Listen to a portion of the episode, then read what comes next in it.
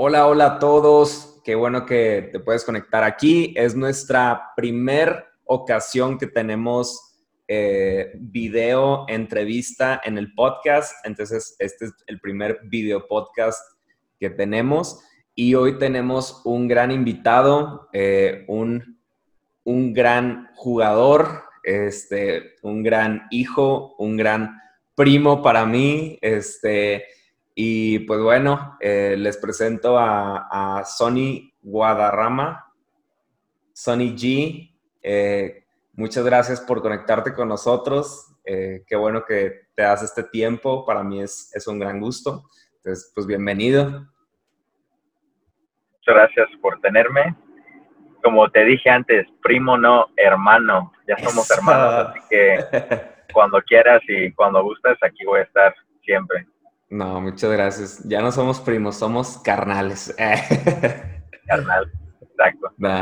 No, muchas gracias, Sony. No, la verdad, eh, para mí es, es, un gusto poder tener esta plática. Eh, ya traía ganas. Eh, había pensado que la hiciéramos en vivo en algún momento, hasta le había dicho a Cory este, cuando recién anduve con ella de que, ah, un día le voy a hacer una entrevista allá. Entonces, ya te tendré de invitado en una segunda ocasión, hay que, para que nos cuentes lo pendiente, las historias oscuras, ocultas que no contaste en esta ocasión, que ya nos la cuentes allá en vivo. Pero no, de verdad, muchas gracias por darte, darte este tiempo que hasta te agarré en el, en el carro. Ni siquiera te dejé llegar a tu casa, pero gracias que tomaste este momentito. ¿Yo a decir algo o me toca a mí?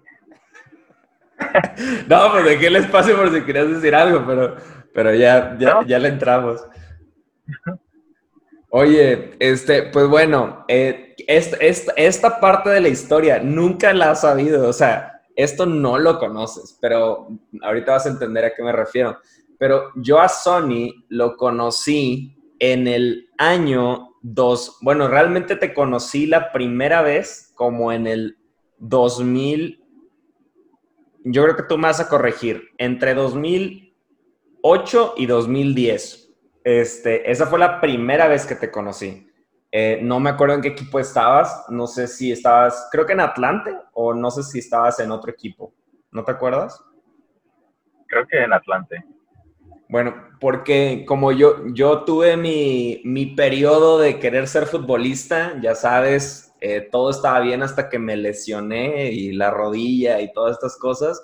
Este, pero yo jugué fútbol un buen tiempo eh, y yo estaba entrenando en San Luis y luego en Querétaro, en, en el, híjole, pues fue, fue inicié ese año 2008 en sub-17 y luego ya subí. Y en una de esas ocasiones, no me acuerdo si fue Querétaro o no me acuerdo si fue San Luis, pero tuvimos un encuentro contra algún equipo en el que estabas en ese tiempo y fue la primera vez que te conocí, o sea, que te ubiqué.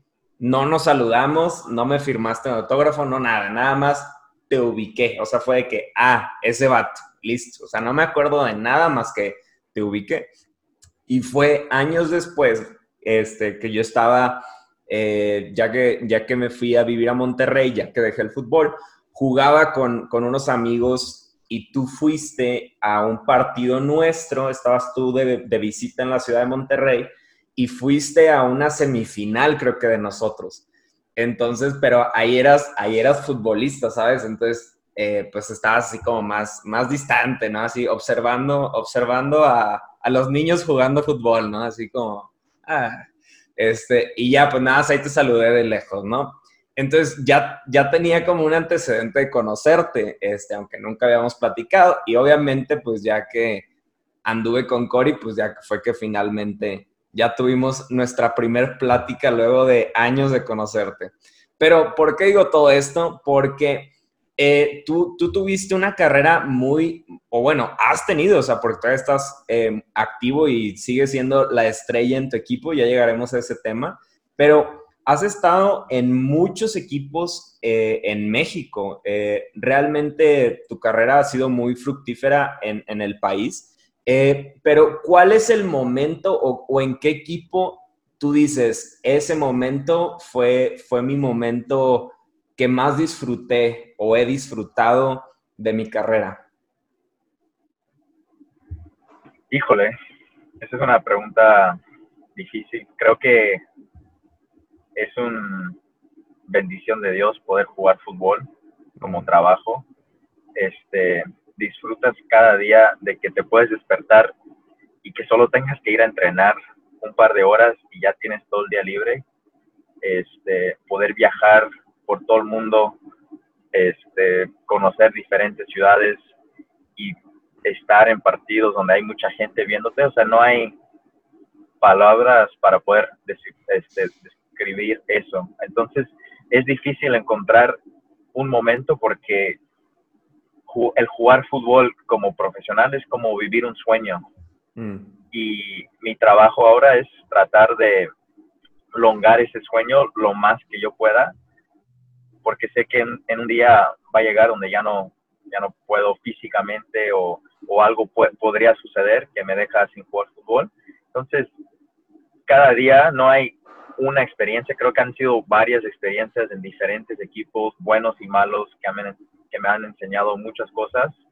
Este, pero difícil encontrar uno porque realmente disfruto de ir a entrenar, de viajar con el equipo, de poder jugar en casa.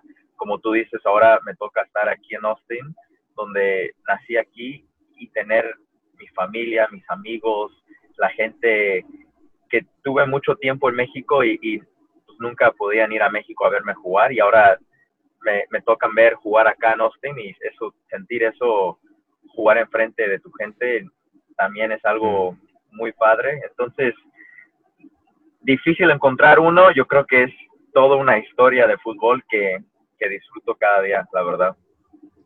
Muy buena respuesta. Y aparte políticamente correcta, para no, para no decir nada, no, no decir de más. Lo que he aprendido del fútbol. Hay que dar buenas entrevistas porque si no, te cambian las palabras o, la forma en lo que dices. Obviamente aquí no es el caso, pero lo poco o lo mucho que he aprendido en el fútbol. No, claro. y no te confíes que capaz te, te hago un periodicazo o algo.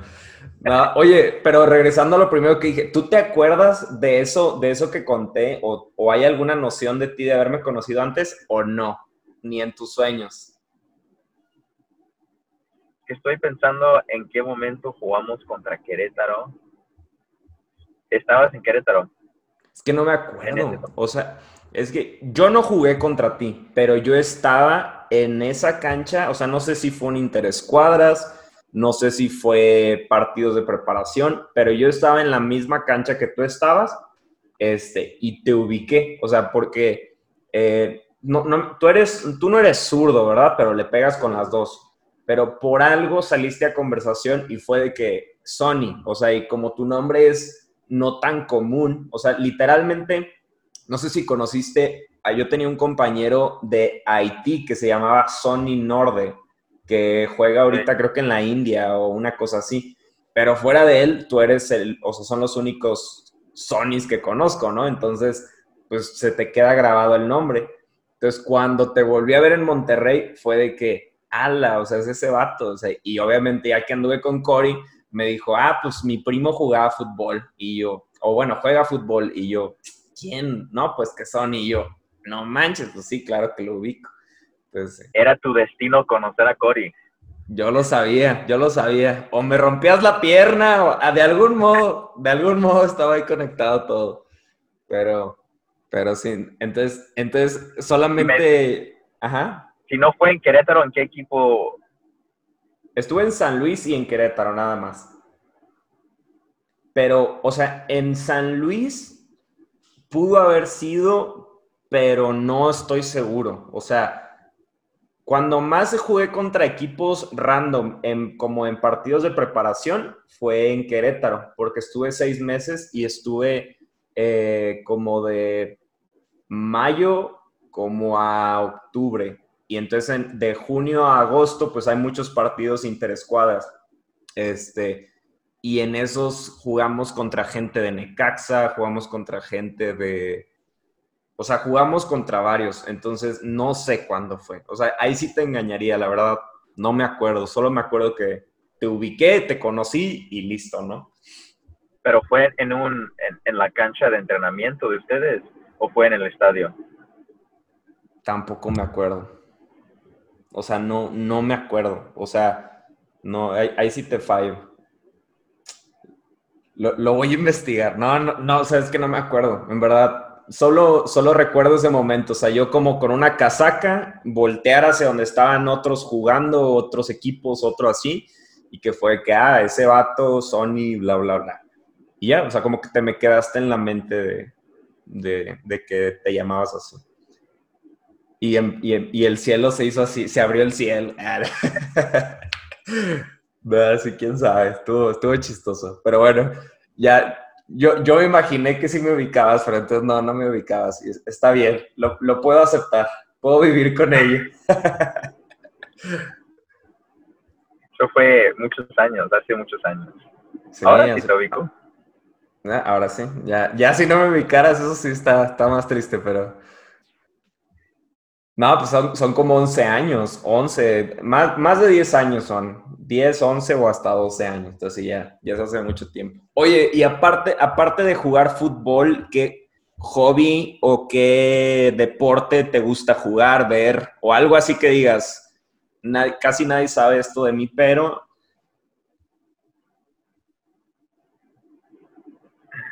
otro deporte que me gusta jugar. O ver.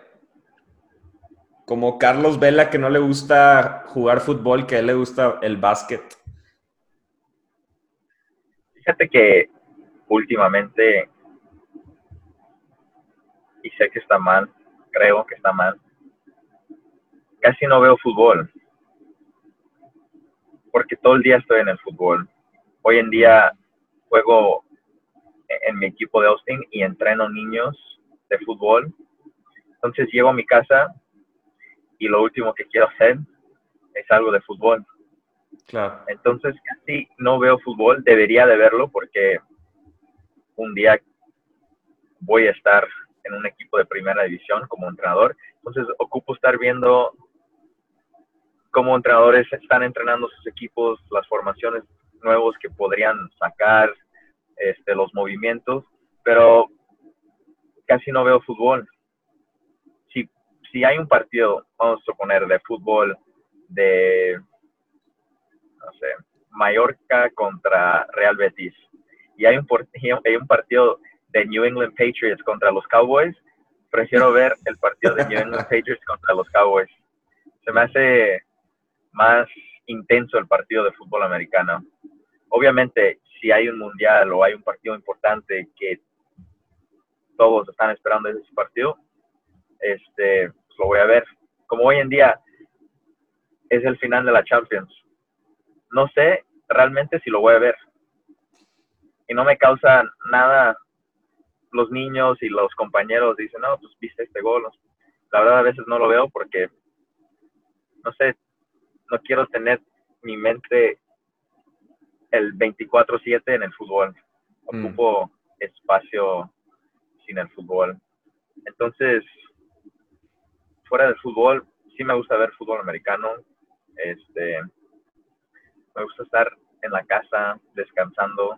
Me gusta trabajar en mi casa, arreglar cosas dentro de mi casa, fuera de mi casa. Este, ¿qué más me gusta hacer? Me gustaría viajar más. El fútbol aunque si tienes días de vacaciones, realmente no puedes tomar tantas vacaciones porque mm. es un trabajo constante, que siempre tienes que estar porque los demás vienen atrás de ti y te van a quitar el puesto, te van a quitar tu trabajo. Entonces, aunque estés de vacaciones, realmente no estás de vacaciones. O al menos en mi caso no tengo ese lujo porque mi carrera ha, ha sido a base de trabajo. Realmente talento natural, creo que antes era rápido, hoy en día no soy tan rápido porque los años ya cuestan un poco y, tengo que cambiar mi juego, pero no, no, tengo vacaciones y quisiera tener para viajar a conocer otros países y despejar mi mente, pero mm. últimamente no he tenido ese lujo. Entonces, se podría decir que tengo una vida aburrido, porque está consumido con el fútbol. Me gusta, me encanta, no me gusta, me encanta estar con los niños entrenándolos. Este, tengo niños que realmente me dan su 100% y, y es mucha satisfacción para mí ver el crecimiento de ellos. Por eso me gusta ser entrenador y quiero seguir sobre ese camino el día que deje del fútbol. Aunque te digo eso, que no veo el fútbol, tampoco podría estar sin el fútbol. Mm. Si voy... Como una relación tóxica. Sí, es una relación No puedo... si estoy metido en el fútbol, puedo descansar un poco, pero si descanso demasiado del fútbol, ya lo extraño. Entonces, mm. así ha sido mi vida. No es tan wow este, ser futbolista fuera de la cancha. Creo que pocos pueden tener ese lujo de poder hacer muchas cosas y jugar fútbol bien, porque mm. el fútbol está cambiando. Ocupas de estar al 100% cada entrenamiento, cada día, cada juego, y tu cuerpo le pesa eso. Entonces, me imagino hasta Ronaldo y Messi siempre están trabajando para seguir sobre su camino y pocas veces pueden disfrutar de decir, sabes que no voy a entrenar más que una semana, no creo. Mm.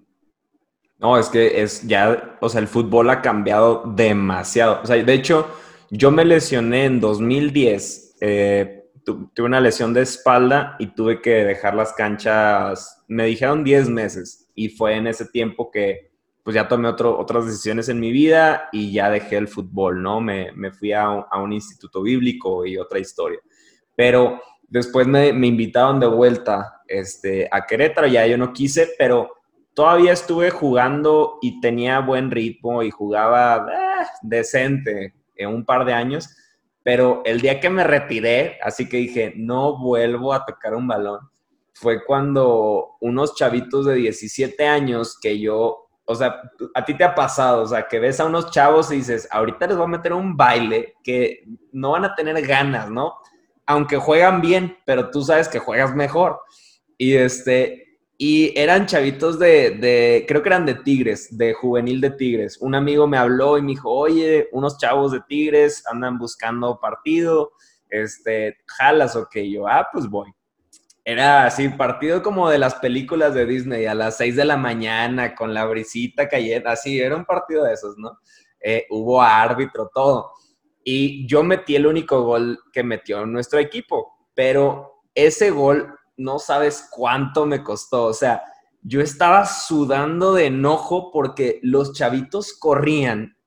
O sea, yo les llevaba unos cinco años. O sea, yo tendría mis 24 años. Los chavitos corrían tanto.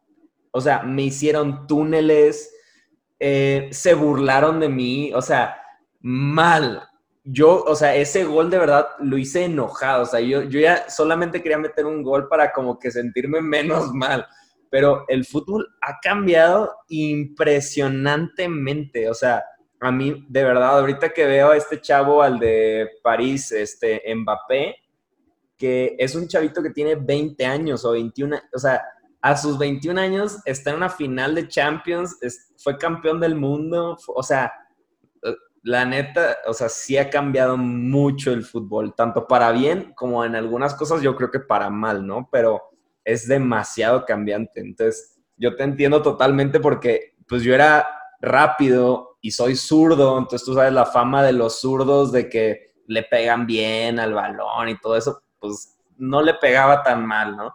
Pero el día que ya me rebasaron, me hicieron túnel, dije, cuelgo, cuelgo los botines, me dedico a otras cosas. Entonces, sí te entiendo total, totalmente. Y ya no juegas de diversión jugaba, pero te digo, es que ya, ya, que vaya a Austin tengo que jugar contigo. O sea, es que sí juego, tengo todavía algo. O sea, los que juegan, si no tienen algo, es que no, nunca fueron buenos. Todavía tengo algo, pero como que, de hecho me invitaron a un equipo antes del coronavirus, este, y voy a entrar a jugar, pero es que ya el orgullito, ya, ya, ya me pega. O sea, cuando veo a alguien que digo, no es tan bueno y me gana, es cuando ya digo, no, ya no, no quiero jugar. Me cuesta, no sé. Estoy en lo mismo. El día que deje de jugar fútbol, creo que no voy a jugar ni de diversión. Sí, porque yo no. soy tan competitivo que o me voy a enojar o ellos se van a enojar. Entonces, me voy a dedicar a jugar básquetbol o voleibol o algo golf. Que, Yo ya le eché el ojo al golf. Dije golf para siempre. Pero golf es complicado. Golf es un juego mental con uno mismo. Entonces, o tenis, algo que el golf no me deja correr, quiero correr para estar activo. Entonces no sé qué voy a hacer, pero el fútbol ya en mi mente lo decidí que no voy a jugar fútbol porque no quiero perder. Prefiero salir de las canchas con un buena imagen que alguien jovencito me quiera hacer algo y me enojo o ellos se enojan y no quiero ser. O, ser, es que a ti te tocó, ahorita, ahorita nos vas a contar a qué edad empezaste, pero a mí me tocó literalmente el papá de un amiguito, le hice túnel y me metió un barridón, o sea, me tumbó, me sacó de la cancha, o sea, no sé si a ti te pasó, pero no quiero ser ese, ese tío gordo que le pega a los chavitos porque no los alcanza, ¿sabes? O que los jala o... Haría lo mismo que ese señor ahí, yo creo. O pasa el balón o pasa el hombre, pero ninguno de los dos. Ese ley va a estar en el fútbol para siempre. Sí, no, no, yo, yo por eso, y me, me gusta que lo hayas dicho porque me siento menos mal de mi orgullo de futbolista, pero es que a mí sí me afecta. O sea, yo he habido partidos, hubo un partido en especial que fui, eh, que fue mi último partido, de hecho, de fútbol 11. O sea, ya he jugado nada más fútbol 7 o fútbol rápido. Pero en Monterrey, otro amigo, esto ya fue más reciente, como en el 2017. Este, me dijo, oye, ¿quieres jugar fútbol? Unos chavos en un club en Monterrey que, que jugamos. Ah, pues bueno, vamos yo todavía estaba corriendo, entonces dije, bueno, no voy, no voy a hacer un mal papel. Igual, metí el único gol de mi equipo, o sea, hasta eso, de los malos, fui el menos malo, pero estuve tan tronco, tan, tan tronco, que no, no, ya, ya, o sea, es que sí me, sí me afecta, o sea, ese día sí llegué con Cory y estaba yo bien triste de que, ¿cómo te fue? Metiste gol y yo, sí metí, ¡ah, qué padre! Y vas a volver y yo, no, ya, ya, ya no voy a volver, no, ya. Es que no, es, muy feo, muy triste. Pero bueno. Por eso si pierdes en otro deporte no pasa nada, porque nunca fuiste bueno y, y si ganas, pues vas mejorando, pero por lo menos si pierdes, pues no pasa nada ahí. Sí, no te sientes tan mal. Oye, ¿y a qué edad iniciaste tú a jugar? O sea, ¿cuál, cuál fue tu edad de inicio ya, ya como más, como un deporte, digámoslo, de alto rendimiento, o sea, que ya decías, ah, voy para allá?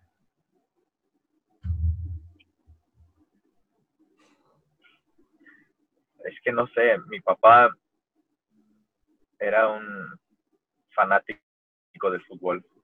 Entonces, desde chiquito nos metió a jugar fútbol. Tengo dos hermanos más grandes entonces, el hermano más grande me lleva por cinco años. Entonces, mi papá, como no, era, no había mucho fútbol, estábamos en el mismo equipo. Mm. Pero ya te puedes imaginar cinco años cuando estás chiquitito, pues es una, es un, o sea, hay mucha diferencia, muy grande. Entonces, estaba en la cancha, casi nunca tocaba el balón, pero ahí empecé a como que agarrar fútbol. Y conforme pasaban los años, diría como las como los 8, 9, 10, ya yo quería entrenar. O sea, ya no era mi papá diciéndome, no, pues vamos a entrenar. Yo ya quería entrenar, quería mejorar. A los 13 años, creo que fue la primera vez que me llamaron a la selección de Estados Unidos. Órale. Y de ahí empecé podría decir, a enfocarme más en el fútbol o tener ese, no sueño, porque sueño, cuando alguien tiene un sueño, siento que no lo trabajan para llegar a ese sueño. Este fue como una misión personal. que yo a diario estaba entrenando, entrenando. Este,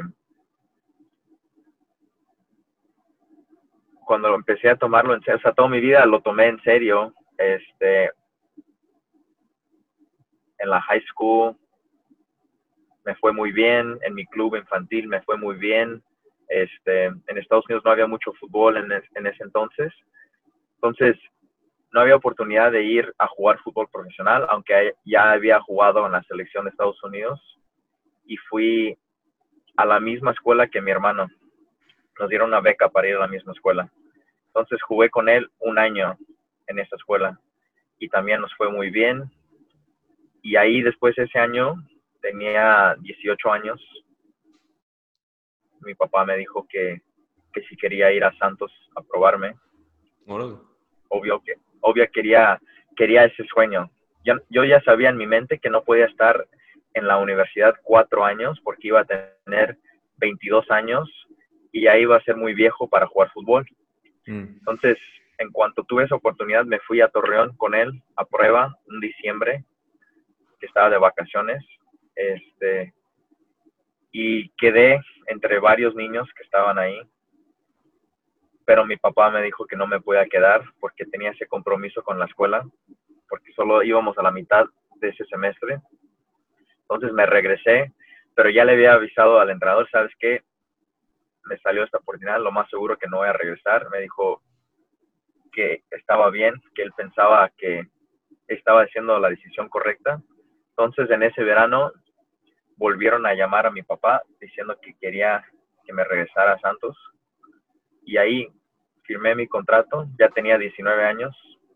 Y esos seis meses de estar en Santos, los primeros seis meses del primer torneo, la verdad, si alguien tuviera un sueño de cómo podría ir un torneo, si te dicen, o sea, escribe lo mejor que podía suceder en un torneo, eso me pasó a mí. Mm. Firmé contrato con segunda división, mi entrenador era David Patiño, mm. él hablaba inglés y mi español era muy mal en ese entonces, todavía es un poco mal, pero por lo menos ya me puedes entender. este, jugué seis partidos, metí ocho goles, ya los niños empezaban a, darme el balón, a, buscarme. Este, la selección de Estados Unidos se enteró que firmé contrato, fui a Corea a jugar, jugamos contra Argentina, jugamos contra Corea, jugamos contra Eslovaquia. Regreso, este, uno de los encargados de, de, fuerzas básicas también estaba encargado de la selección juvenil de México. Me fui a la selección de México. Este, conocí varios jugadores que hoy en día son grandes figuras de fútbol. Este, viajamos a Argentina a jugar contra la selección de Argentina allá.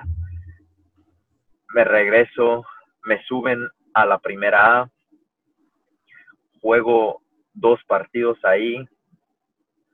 Cada dos semanas me voy a México a entrenar con la selección juvenil, cuatro veces a la semana me regreso, faltan tres semanas para que termine el torneo y alguien se lastima en un entrenamiento del primer equipo, estoy entrenando con primera A, me mandan a entrenar ahí, me va muy bien, Daniel Guzmán, que es el entrenador, me dice, ¿sabes qué? Ya no regresas a primera A, te quedas acá en primera división. Entrené una semana esa semana al final me dice, ¿sabes qué? Regresas a primera, pero el lunes regresas con nosotros. Faltaban dos fechas para que terminara el primer torneo que estuve ahí. Y esa semana que estuve entrenando con ellos, Daniel Guzmán me dice, ¿sabes qué? Te voy a debutar este fin de semana. Pude hablar con mis papás para decirles, ¿sabes qué? Ven a Torreón. Ellos manejaron a Torreón y faltando 20 minutos, Daniel Guzmán me debuta y ahí en ese momento de todo el trabajo, todo el sacrificio de mis papás, de mis hermanos, o sea, fue como un... Valió la pena. Sí, valió la pena completamente. Jugué, es difícil porque siento viendo todos los partidos que he jugado, fue uno de los mejores partidos que di en toda mi carrera y fue mi primer partido. Jugué con, con una soltura mm. diferente, este, no sé, y, y ese partido ayudó, o sea, ayudé a iniciar la jugada para el empate. Termino, terminó ese partido, la última fecha, eh, este, vamos contra Cruz Azul y juego la mitad del tiempo y ahí termina esos seis meses. O sea, había hecho, o sea, si pongo en papel, yo creo que ni, ni pongo todo eso lo que me pasó en esos seis meses. claro. Y ser un americano en México, en ese entonces solo habían dos mexicanos, o sea, México-americanos en el 2006 y el otro estaba en mi equipo, el Homie Castillo. Aparte de nosotros dos, no había ninguno activo en primera división en ese entonces.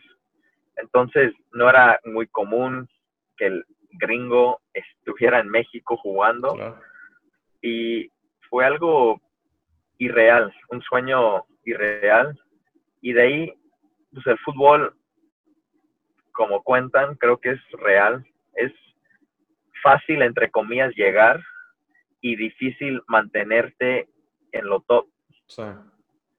Entonces paso por momentos buenos y malos, pero viéndolo ahorita en este momento, muy pocos jugadores pueden tener una carrera tan larga y que siguen jugando.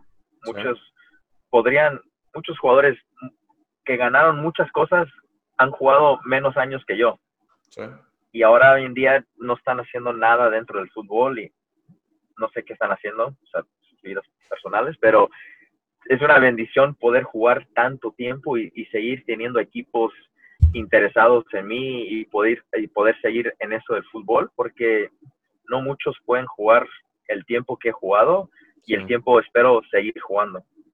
No, y que has estado en buenos equipos, o sea, no, no es como que te fuiste a tercera división o algo, o sea, has estado en buenos equipos. Sí, estuve en Santos, Morelia, en Mérida, Atlante, Necaxa, Dorados, en México. En Estados Unidos he jugado solo en San Antonio y ahorita en Austin. Y veremos qué pasa en estos años. No, vienen cosas muy buenas, vas a ver. Oye, y ahorita que tocaste el punto de, otros jugadores, porque eh, yo conozco un par de jugadores que estuvieron en momentos muy importantes, pero como eso que decías, como que toparon y de bajada. ¿Tú a qué crees que se deba? A que esta generación, estas generaciones, porque han habido dos generaciones muy exitosas este, que ganaron el Mundial Juvenil, o sea, tanto la de Carlos Vela y Giovanni Dos Santos, y luego la siguiente que estuvo Espericueta y estuvo eh, el Pollo Briseño y todos ellos. ¿A qué crees que se deba que son 20 jugadores de los cuales solamente se quedan dos o tres en un nivel óptimo y los demás desaparecen? Buena pregunta.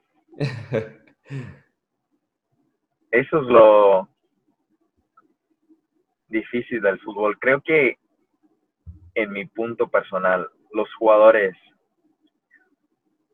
que sufren entre los 15 a 21 años, normalmente, al menos que eres una, una estrella, son los que llegan más lejos, porque batallaron demasiado para llegar a donde están y saben el dolor y el sacrificio y todo eso. Un mm. niño que desde los 15 años empieza a ir a la selección y ya todos dicen que es un jugador, mm. em, podría empezar a creer, no, pues ya estoy aquí, ya estoy cerca y dejan de trabajar. El fútbol es mm. del día a día meterle trabajo. Si te descuides tu trabajo una semana, un mes, seis meses, el fútbol te corta y te vas y es difícil regresar. Entonces, jugadores que salen de, no sé dónde, esos son los que llegan y están mentalmente listos para el, el trabajo del fútbol, porque ¿cuántos en el mundo no quieren ser futbolistas? ¿Cuántos están en tus talones pisándote, queriendo tener tu trabajo. Todos los jugadores que joven tienen ese éxito, es difícil tener éxito durante mucho tiempo. Los jugadores que les han dicho no eres bueno, no vas a llegar, son los que llegan y se quedan jugando mucho tiempo. Entonces, muy difícil que un, niño, Messi y Ronaldo, nunca fueron a un mundial juvenil. Creo que nadie vio algo en ellos para decir, ¿sabes qué? Tú vas a ser este gran jugador. Muy pocos jugadores, hasta jugadores, no sé, ni sé su nombre, creo, Shirley, de Alemania, ya se está retirando a los 28 años y ganó el mundial en Brasil. Ah, ya, ya, sí, sí, sí, sí, Entonces, es difícil el fútbol, o sea, es inexplicable eso, que los jugadores de México, y más la segunda generación ese, porque el pollo briseño puede ser el único que sigue en un nivel. Creo que el primero Carlos Vela creo que sigue en un gran momento. Este, Giovanni pues, está en el América, ha, jugado en varios equipos muy importantes. Este, esa generación le fue mejor, pero aún así, de esa generación que quedó campeón del mundo, jugadores actuales en el fútbol pueden ser cinco jugadores, yo creo. Los demás se han ido dejándose en el camino. Y así es el fútbol. El fútbol es traicionero. Yo les he dicho que, no sé si está bien, pero el fútbol te pica los ojos. Así que cuando tú tienes la oportunidad de picarle los ojos al fútbol, pica los ojos. O sea, en cuestión económicamente, si tienes la oportunidad de ganar un buen contrato, ve por él, porque el día de mañana no andas bien, el fútbol te va a dejar y te vas a dejar sin dinero, sin, sin trabajo, sin nada. Entonces, y es lo que no entiende mucha gente, cómo un jugador puede ir de la América a Chivas. Pues si le dan un mejor contrato, te vas, porque el día de mañana, si toda tu, infancia jugaste en la América y debutaste en la América y jugaste cinco años y eres referente, y el día de mañana algo pasa, te sacan de la América y adiós. Ellos no son fieles al jugador, entonces el jugador por eso ha sido cambiando, tampoco son fieles al club. Obviamente el jugador le va a dar su máximo al club donde está, pero el día de mañana si el jugador por algo pasa, el club lo va a sacar del fútbol. Entonces no es un trabajo fácil, pero tiene muchas cosas muy padres que yo creo que vale la pena todo lo malo que puede suceder dentro del fútbol. Wow. No, sí, muy, muy buena, muy buen comentario, muy buena tu respuesta. Y tocando, tocando, yéndonos como al, al lado más sensible de la plática, ya para después contar chistes o algo, este, pero desde los 13 años fue más o menos como una edad eh, ya más intencional en el fútbol.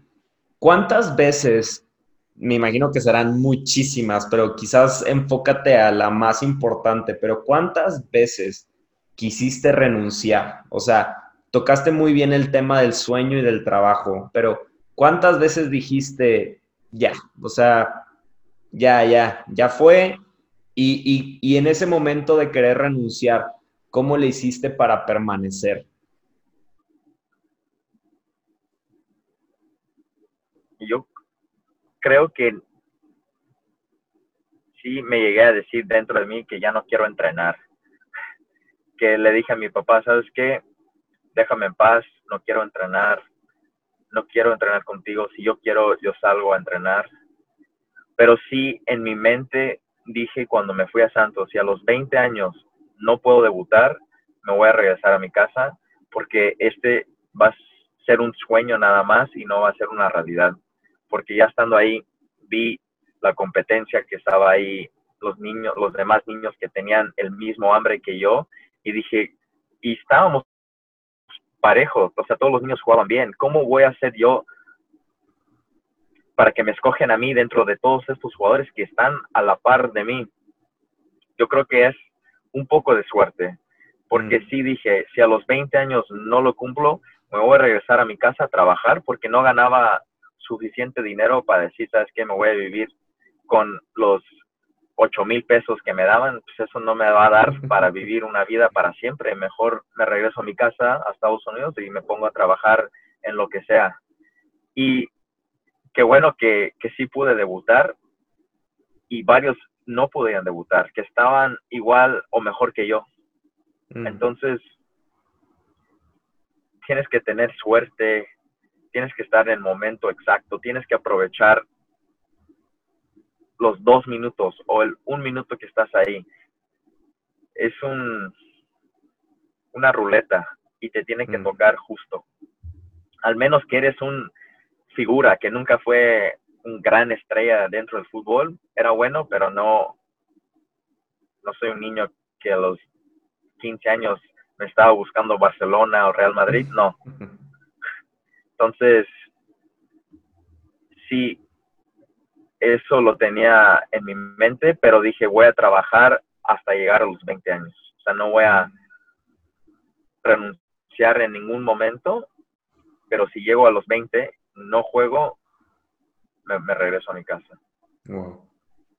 Entonces, era como, tenías, tenías solamente en tu cabeza, eh, como, como dicen, eh, one way ticket, o sea, algo así, ¿no? O sea, como que tenías boleto de ida nada más, pero si eras consciente de decir, a los 20 se acaba esto. O sea, voy a meterlo, voy a darlo todo, pero hasta ahí. O sea, si no la hice, eh, me regreso. Y dijiste algo de la suerte. alguna vez escuché que decían que la suerte es encontrarte con la capacidad suficiente y en el momento correcto. O sea, a veces pensamos que suerte es de que voy a salir de la calle y va a caer una bolsa con un millón de dólares, ¿no? Y, realmente fue la habilidad que tuve para encontrarme en el momento con, o sea, con mi nivel más óptimo y en el momento correcto. Y, y yo lo más que pienso de eso es que incluso tu preparación te llevó al momento correcto. ¿Sí me explico? O sea, yo siento que eso es algo que se ha perdido mucho en, este tiempo que, no sé si has escuchado el término de, la generación de cristal, o sea, que esta generación es una generación que se rompe por todo, que se queja de todo, que llora por todo, que quieren todo fácil, que no, no, no quieren trabajar. Y, y, realmente así no se consigue nada. O sea, si, si el futuro de nuestros países está en manos de una generación de cristal que quiere todo fácil, ¿qué va a ser de la siguiente generación? O sea, eh, y es algo muy interesante. Y, para ti, ¿cuál, dentro de todo este momento, cuál fue, cuál ha sido el momento más difícil de tu carrera? Eh, te le complemento a la pregunta porque a mi consideración, el futbolista no tiene una preparación psicológica que le ayude. O sea, si, si los clubes dedicaran más de su dinero a la preparación mental del jugador, tendrían mejores jugadores. Porque eh, yo pude competir en un momento contra eh, algunos europeos y su mentalidad era totalmente diferente a nuestra mentalidad. Entonces, eh, tomando todo esto que dije en cuenta, ¿cuál ha sido para ti el momento más difícil, más difícil de tu carrera?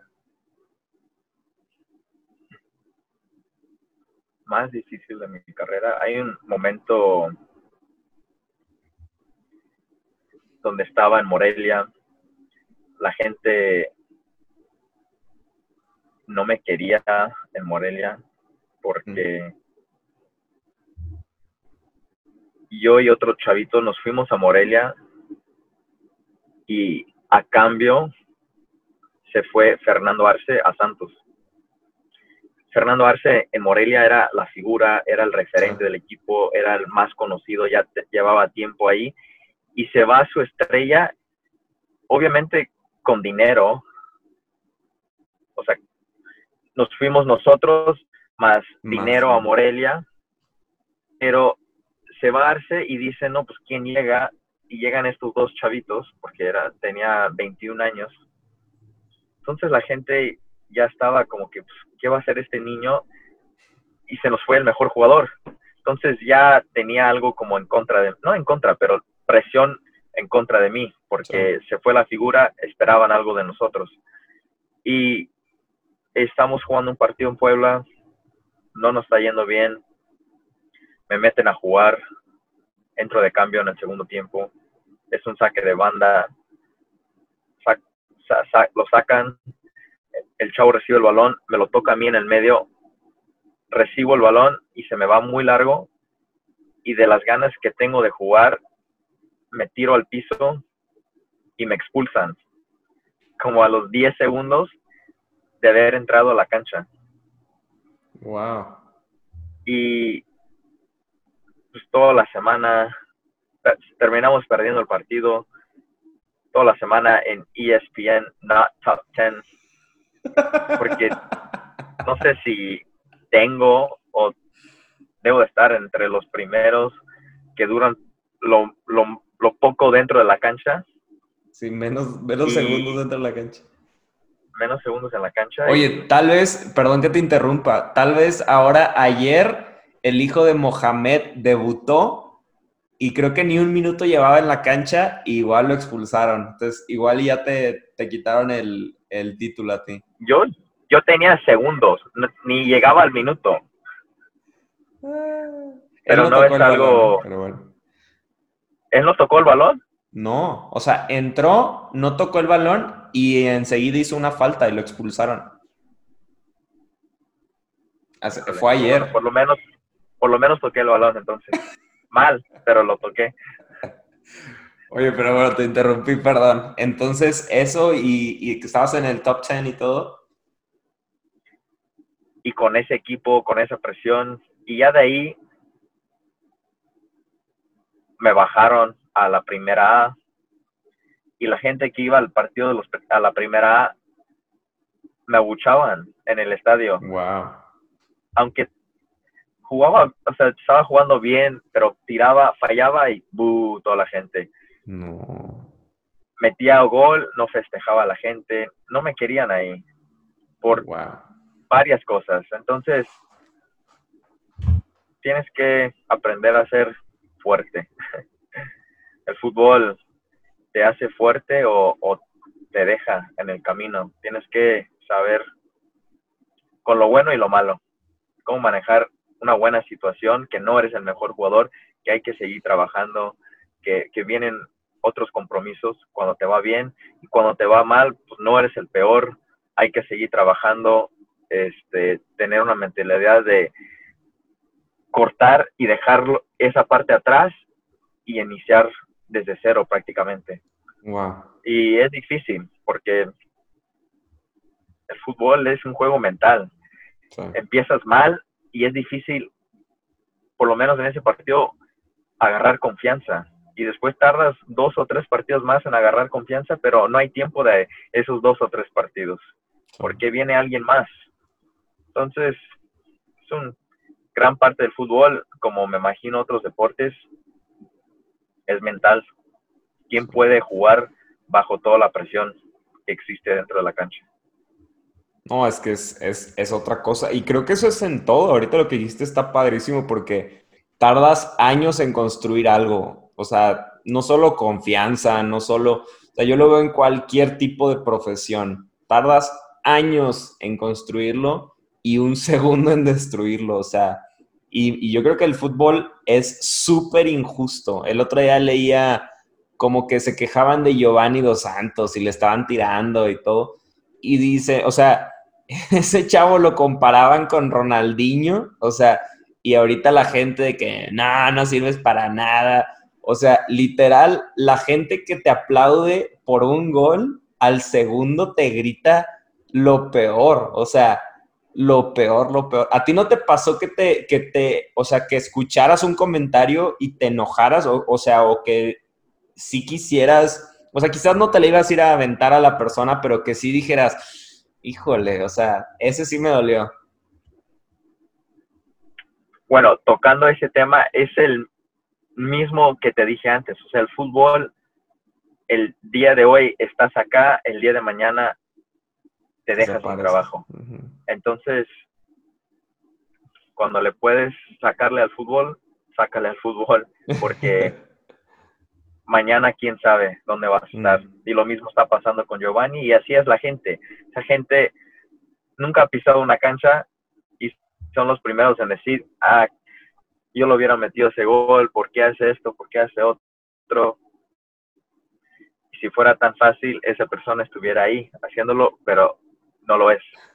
Este, la gente diciéndome cosas siempre, porque nunca fui así titular en ningún equipo, siempre, a veces jugaba titular, muchas veces en la banca, entonces siempre vas calentando y los mexicanos son los mejores en decirte cosas por mientras que estás calentando ahí cerca de ellos cuando vas de visita. Mm. Entonces te dicen de todo, este, al parecer saben todo tu historia, lo buscan en internet, se, se están preparando toda una semana para ver quién va a estar en la banca, para qué le pueden decir, te sacan cualquier cosa, pero me da risa, o sea, no me molesta.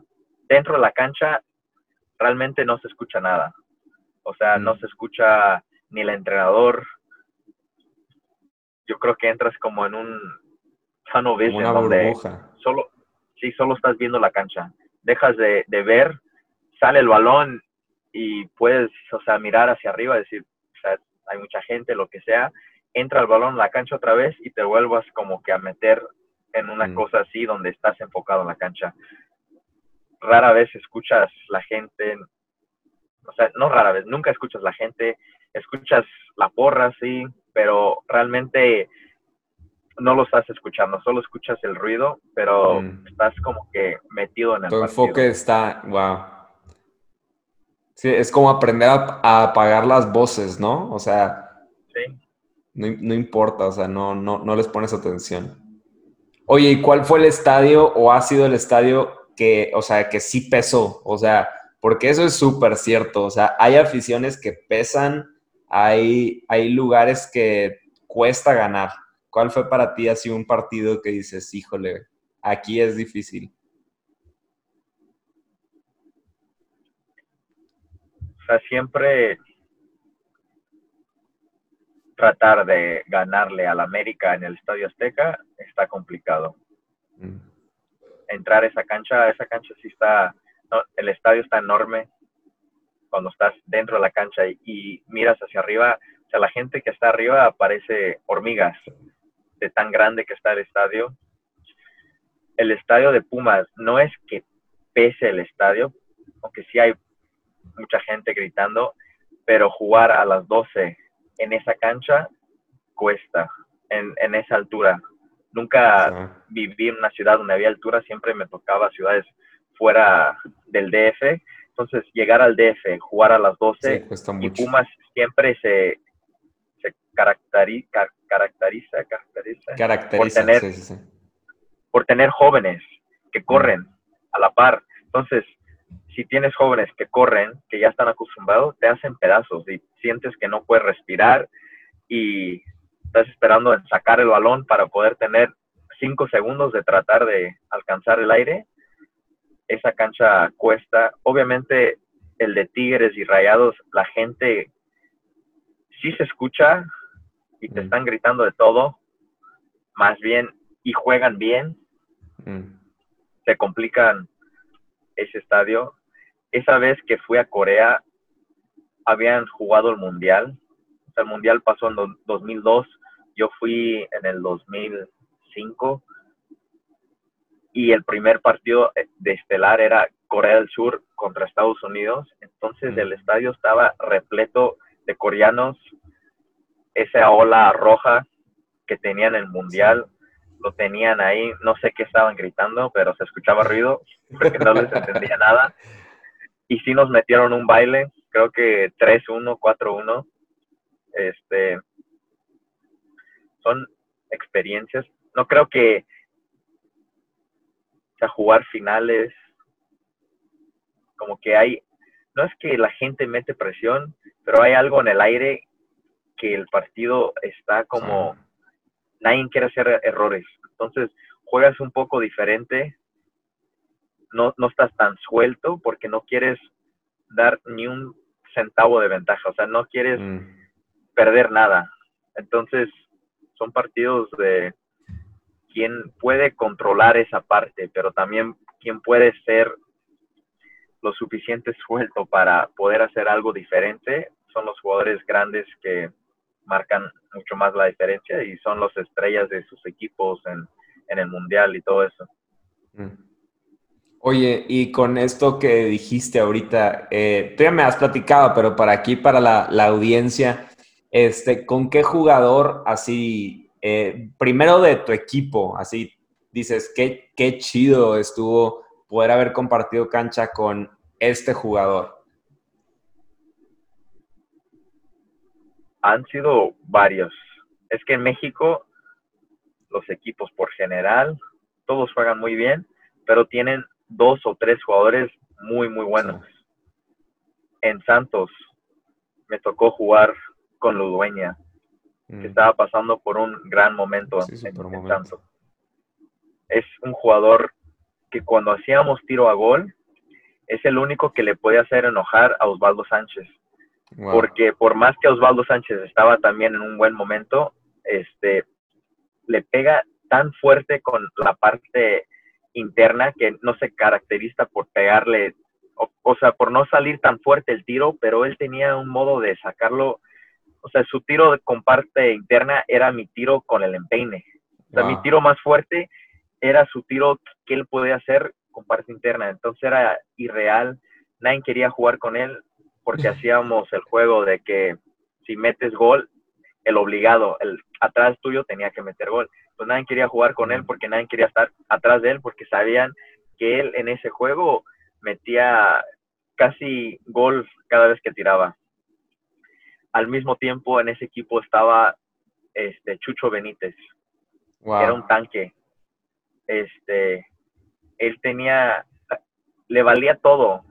Estaba un poco se puede decir loco porque dentro y fuera de la cancha, o sea, podía fallar 26 tiros y no le afectaba en lo más mínimo, pero te metía mm. uno y con ese uno ganaba el equipo.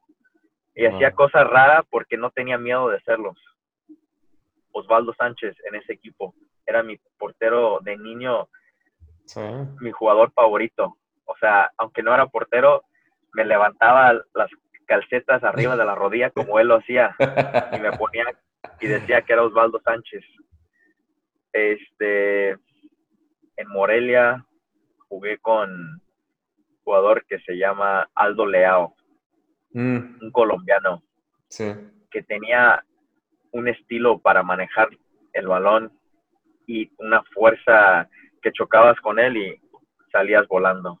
Mm. En Atlante tenía varios o sea, goleadores. Johan Fano, que salió goleador.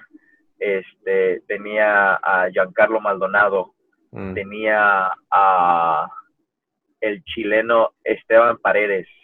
Wow. Esteban Paredes era un jugador que no entrenaba toda la semana. Dices, ¿cómo puede ser? Llegaba el día del partido, te metía dos o tres goles por partido. Y tenía una frialdad para meter goles, o sea, el balón venía, tenía dos o tres jugadores, el portero le salía y le hacía un, o sea, un... Como picaditos. Una picadita, con tres jugadores y el portero saliendo y el centro, y él tenía, haz de cuenta que estaba jugando en su casa con sus niñas. No manches. Este... ¿A ti no te tocó en Atlante Solari? Santiago Solari, también. Ese es, terminó siendo jugador de, eh, perdón, entrenador del Real Madrid. Sí. Lo que él tenía era que jugaba como si fuera un jugador chiquitito, pero él medía como arriba de, dos metros o, tenía los dos metros, estaba altísimo, pero se manejaba el balón como si fuera un jugador chiquitito y mm. tenía un, una zurda que querías el balón no aquí, aquí te lo daba aquí. Este era un gran jugador, era, es, y leía muy bien el partido. Mm. O sea, siempre estaba en el lugar correcto. Nunca estaba en mal, una mal posición. Siempre que recibía el balón, siempre estaba, sabía dónde estaban todos, porque siempre estaba parado muy bien. Se veía que tenía un clase por encima de nosotros y nosotros a veces él ponía pases muy buenos que nosotros no entendíamos porque él estaba viendo más allá de nosotros. Seguramente salió un poco frustrado este, con nosotros. Y así te puedo, Matías Bozo. Este, buenísimo también. Y más en Santos, ¿no? Te tocó. Sí, en Santos, que era... ahí fue su momento. No era un jugador que decías, este jugador tiene mucha calidad, o sea, con el balón, pero tenía un corazón y un deseo de ganar y de que te voy a romper la pierna si lo tengo que hacer. Y se tiraba, era de cuenta que era un defensor jugando delantero. Le, pegaba más a los defensas que los defensas a él. Le tenían más miedo. Tenía en ese equipo a, a Uribe Peralta, que ya se veía que era un gran jugador, pero no podía jugar porque tenía... No, pues tenía esos monstruos. Y Matías enfrente de él, pero en los entrenamientos es el mejor jugador que he visto que tiene el, no sé cómo se dice en español, que vas a tirar y recortes. Ah, ok. Todos ya sabíamos que no iba a tirar, que iba a recortar. Y aún así, a los mismos compañeros que trabajábamos con él, salían barriendo. Todos caían. Sí, y otra vez. Y otra vez ya va a tirar y te recortaba otra vez y mm. terminaba empujando el balón. Era un maestro en hacer eso. Y como tiene las piernas largas, mm. te los hacía lejísimos y pum, te lo hacía y otra vez y otra vez y ya definí así prácticamente solo. Pero él le costó mucho trabajo en poder ser titular en un equipo también. Hasta los 24, 25 años yo creo que empezó a jugar ya constante en Santos. Y, y he aprendido de todos esos jugadores. Creo que cada uno tenía algo especial. O sea, todos eran buenos jugadores, pero ellos tenían algo que los hacía sobresalir por encima de todos ellos. Y es algo que yo les digo a los niños hoy en día, que tú tienes que estar al parejo de todos, pero estar al parejo y después tú tienes que tener algo que te lleva encima de los demás. Puede ser que eres rápido, puede ser que tienes que tiras los mejores centros, puede ser que vas súper bien por arriba y metes goles siempre por cabeza, que tú eres el mejor en poner pases filtrados. Pero aparte de eso, tienes que estar al parejo de todos los demás, que es un gran nivel, y después encima lo que tú llevas a la cancha tiene que estar por encima de todos los demás. y es así, cuando yo voy a buscar un jugador, estoy viendo los partidos, estoy viendo quién está al parejo y quién tiene ese algo especial que lo hace diferente a los demás jugadores. Wow. Oye, y, y me habías dicho también ahora de contrincantes, te tocó, cuando jugaste contra Argentina, te tocó jugar con Di María, ¿no? Y qué rival así también dices, no, o sea, quizás me bailó, quizás tú, pero qué bueno, qué padre fue jugar contra esa persona. Híjole, ¿te recuerdas de la historia de Freddy Adu? Que supuestamente iba a ser el ah. próximo Pelé de Estados Unidos. Ah, sí, sí, sí, sí, sí. Oye, sí, cierto que debutó a los 14 años en primera división. Sí, cierto. Ese muchacho, obviamente, nadie le creía su edad. Yo creo que hoy, para mí, tendrá ya unos 40 años, por eso no se puede mover. Pero en ese entonces éramos niños y ese muchachito era el mejor jugador. O sea, ahí él era nacido en el 89 y nosotros en el 87. Teníamos 13 años. Él tenía 11 años. Pero en esas edades, 11 a 13 es una gran ah. diferencia. Él era el mejor jugador, pero por mucho. Nadie lo podía parar. Era rápido, tenía técnica, le pegaba bien con la zurda, le pegaba bien con la derecha. Era una figura y por eso el Inter, Inter de Milán lo quería y estaba mm. dispuesto a pagar un millón de dólares por él a los 13 años. Y se quedó, era mejor creo que firmó un contrato con la MLS que le daba un millón de dólares a los 14 años. Y por eso se quedó. No tenía la edad, no creo, pero ese niño en ese entonces era el mejor jugador y me recuerdo de esa situación. Di María, obviamente en Argentina, era un gran jugador en ese entonces, en ese torneo que fuimos a Corea. Se veía la calidad por encima de todos los demás. Este, en otros equipos, que todos los jugadores en México, como te dije, cada equipo tiene un gran jugador, el Chupete Suazo, este, Ginac, de Tigres, es un monstruo, pero también tiene mucha técnica para ser tan grande. Este, América siempre tiene jugadores muy, muy, muy buenos. ¿Ahí te tocó contra Cuauhtémoc o no te tocó Cuauhtémoc? El gobernador. Bueno, Cuauhtémoc, de mis jugadores favoritos de niño era Landon Donovan y Cuauhtémoc Blanco. Cuauhtémoc Blanco era... Él es el representativo que todos pueden llegar a jugar fútbol bajo cualquier condición. O sea, puedes estar gordito, flaco, alto, chaparrito. Si realmente te enfocas, como me imagino que él se enfocó al fútbol, puedes llegar a hacer grandes cosas. O sea, no tenía el cuerpo de los europeos, no tenía el cuerpo prototipo del fútbol, pero tenía algo, tenía magia en los pies, era el Ronaldinho mexicano. Hacía cosas que nadie podía hacer. Y sí me tocó jugar contra él muchas veces y sí te hacía cosas que te daba risa, que, que los podía hacer. Aunque estabas dentro de la cancha y hacía una buena jugada, o sea, como que sonriabas porque decías, lo puedo ver de cerca y todavía lo está haciendo. O sea, era mm. magia dentro de sus pies. Pero sí. es todo un personaje el cual. Sí.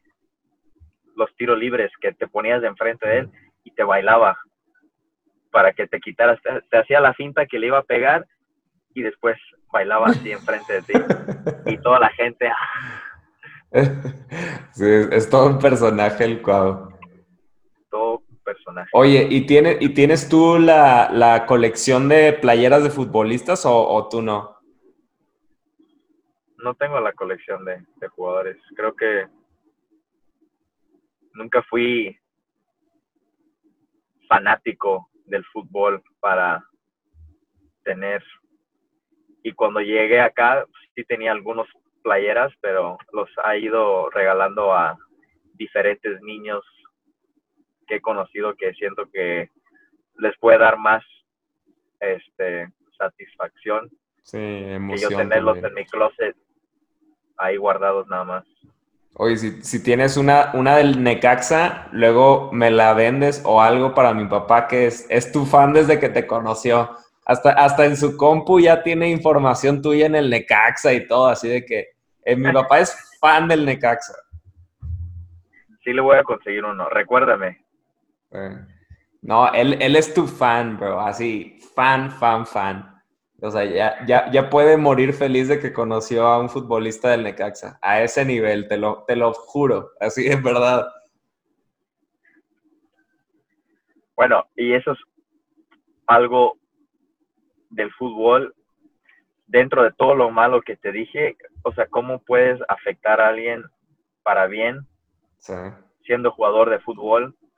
O sea, tienes una plataforma muy grande para hacer cosas muy buenas o cosas muy malas.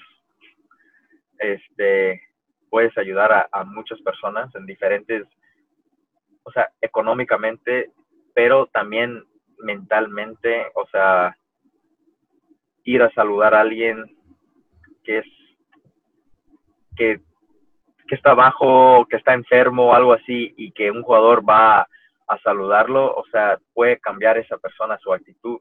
El fútbol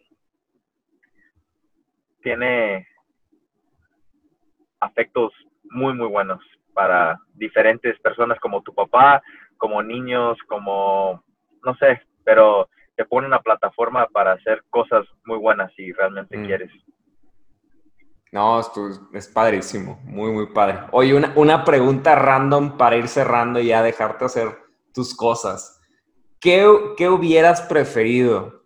¿Ser banca en un mundial? O sea, estar en un mundial, pero ser banca de la banca de la banca. O sea, no vas a jugar. O así, ser el, el que mete el gol de campeonato de Liga MX. Ir al mundial. Sí, aunque sea, o sea, no vas a jugar nada, pero haber ido. Sí, porque jugar en la Liga MX son muchos. Ir al mundial son pocos. Aunque sea de banca.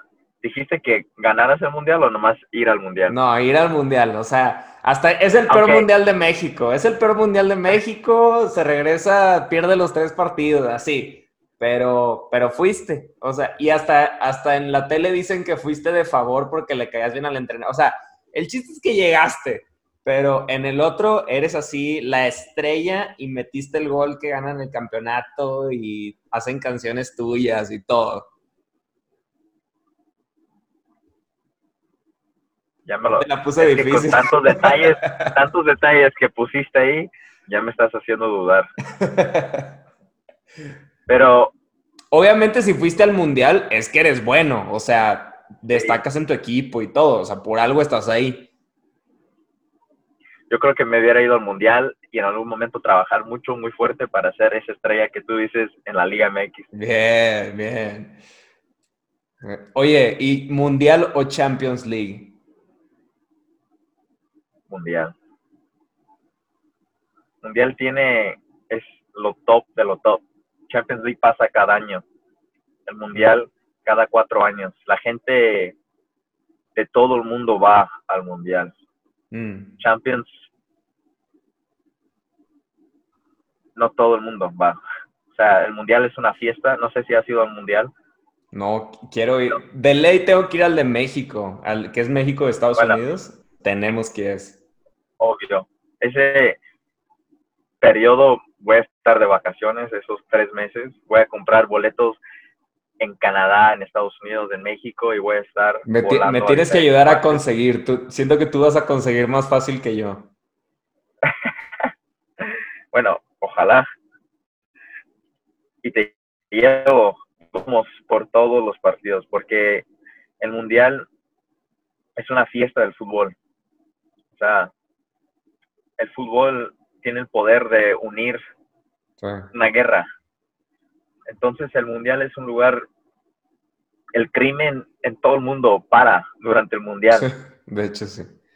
porque tiene algo el fútbol, o sea, una pelota que tienes que meter en una cosa así, tiene todo el mundo parado. Ir y ir y estar ahí y ver un partido, esa cosa que está en el aire que te dije, me imagino por 100. Sí. O sea, y no estás jugando, ya, ya dejas de jugar por ti, por una ciudad, por un equipo, o sea, todo el país está atrás de ti en ese momento. sea, Mm. Todo México, nadie está en la calle, todos están en la tele viéndote y me imagino, porque nunca he estado ahí, pero tienes que sentir eso, o sea, no esa Sí. presión, pero sino, o sea, todo el Sí, mundo emoción. todos están Sí. Sí, todos están contigo, o sea, todo un país contra otro país que están haciendo lo mismo. O sea, me imagino que es un sentimiento único. Entonces, tienes que hacer tiempo para ir a ese mundial.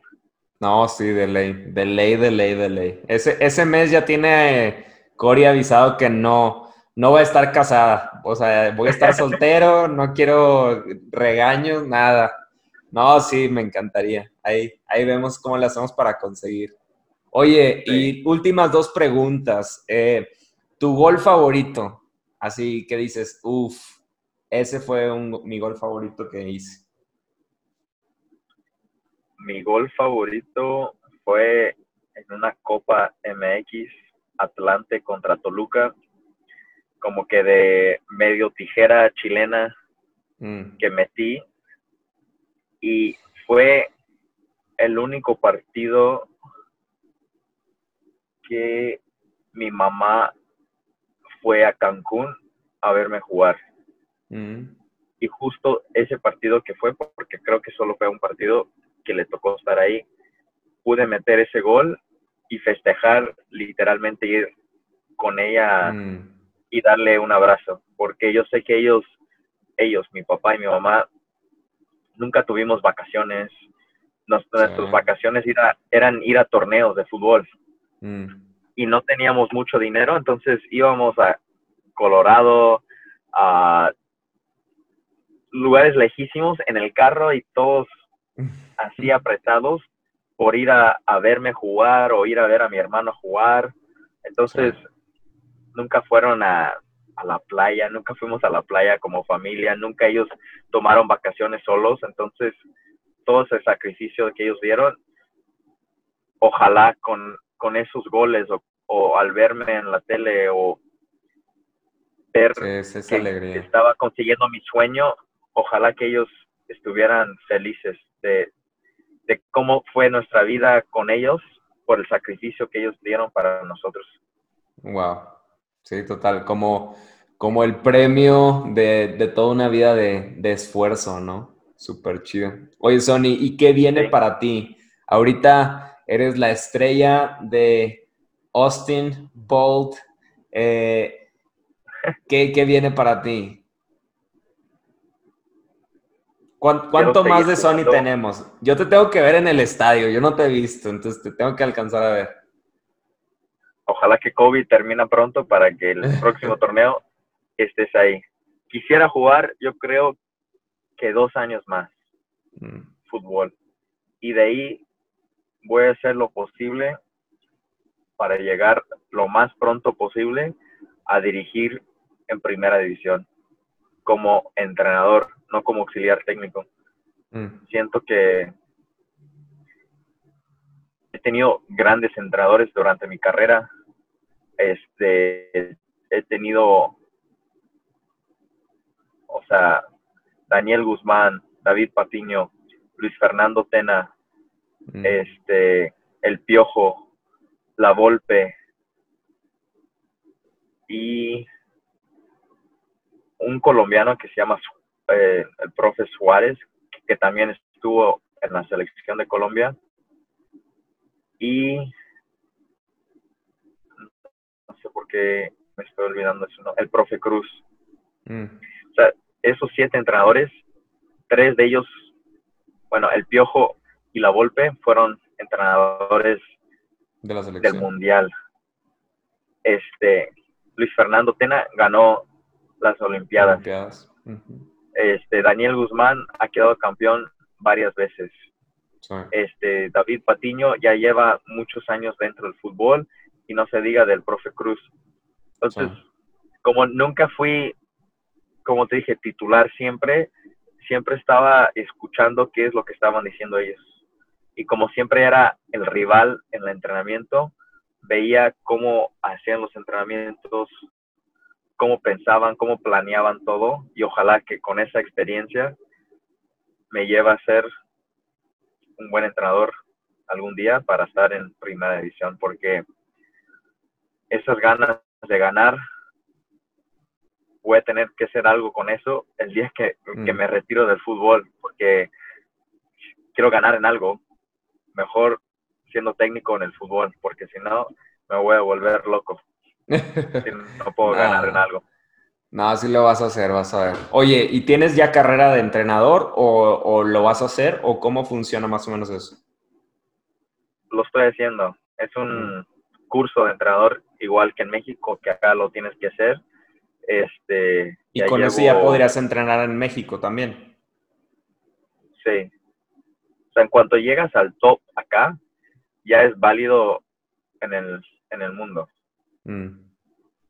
¿Y, cuánto te falta? sacar otra licencia. Un año y medio. O sea, planeo que cuando termino mi carrera ya estoy disponible para poder tener un equipo de primera división. No, vas, a ver que sí. Oye, y, o sea, pregunta este, curiosa, ¿con ese mismo puedes porque entiendo que para entrenar en Champions y todas esas cosas es como solamente algunos entrenadores este, que necesitan una validación o algo. Con ese igual también podrías hasta Champions y todo. Sí. O sea, ya en Estados Unidos, no sé, en otros países, o sea, antes era la A, que era, te dejaba hacer todo. Ahora hay una licencia que se llama FIFA Pro. Mm. Y yo creo que con esa licencia, como es de la FIFA Pro, ese te lleva a hacer todo lo que tú quieras hacer. O sea, ya es válida por la FIFA en cualquier país.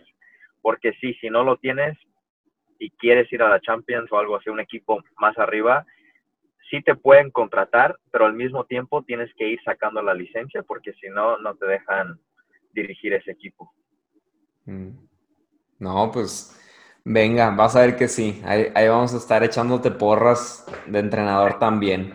Pero, este, pues ahorita, ahorita te toca disfrutar eh, ser estrella en Austin, que te pidan autógrafos, ser el consentido de la afición, este, y te toca me gusta que estés en Austin, se me hace como un, buen cierre de tu carrera, porque pues de ahí saliste y ahí regresaste, ¿no? Entonces, se me hace que está muy padre. Eh, muchas felicidades por toda tu trayectoria, por hacer, hacer lo posible, por siempre ayudar a otros. Eh, lo, he visto de cerca y lo he visto de lejos, eh, con cada niño, con tu familia, con nosotros, con a todo que se te atraviesa lo buscas ayudar.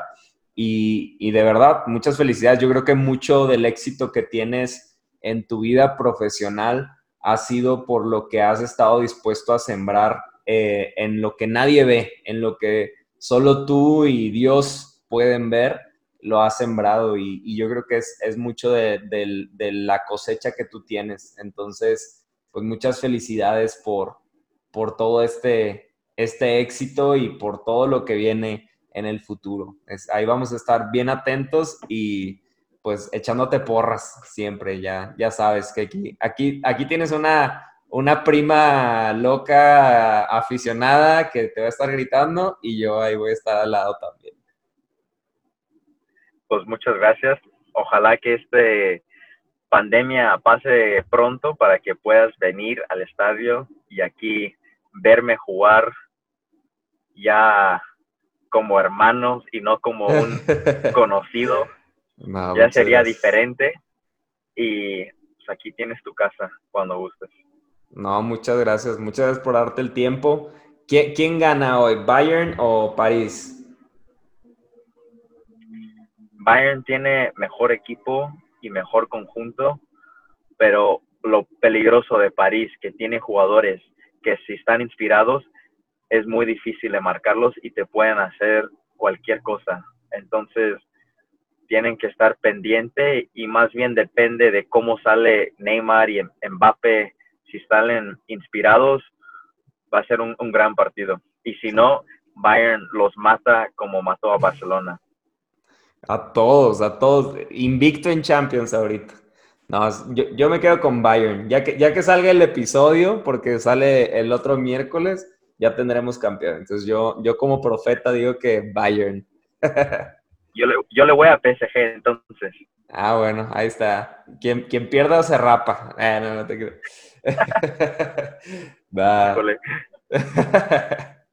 no, pues eh, esperemos que ya en diciembre alcancemos a ir este año por allá. Este, tengo también reta pendiente contigo, jugar fútbol. Estoy corriendo, ya bajé de peso para poder, poder ser un buen elemento en el equipo, pero nos vemos, nos vemos por allá muy pronto, Sony.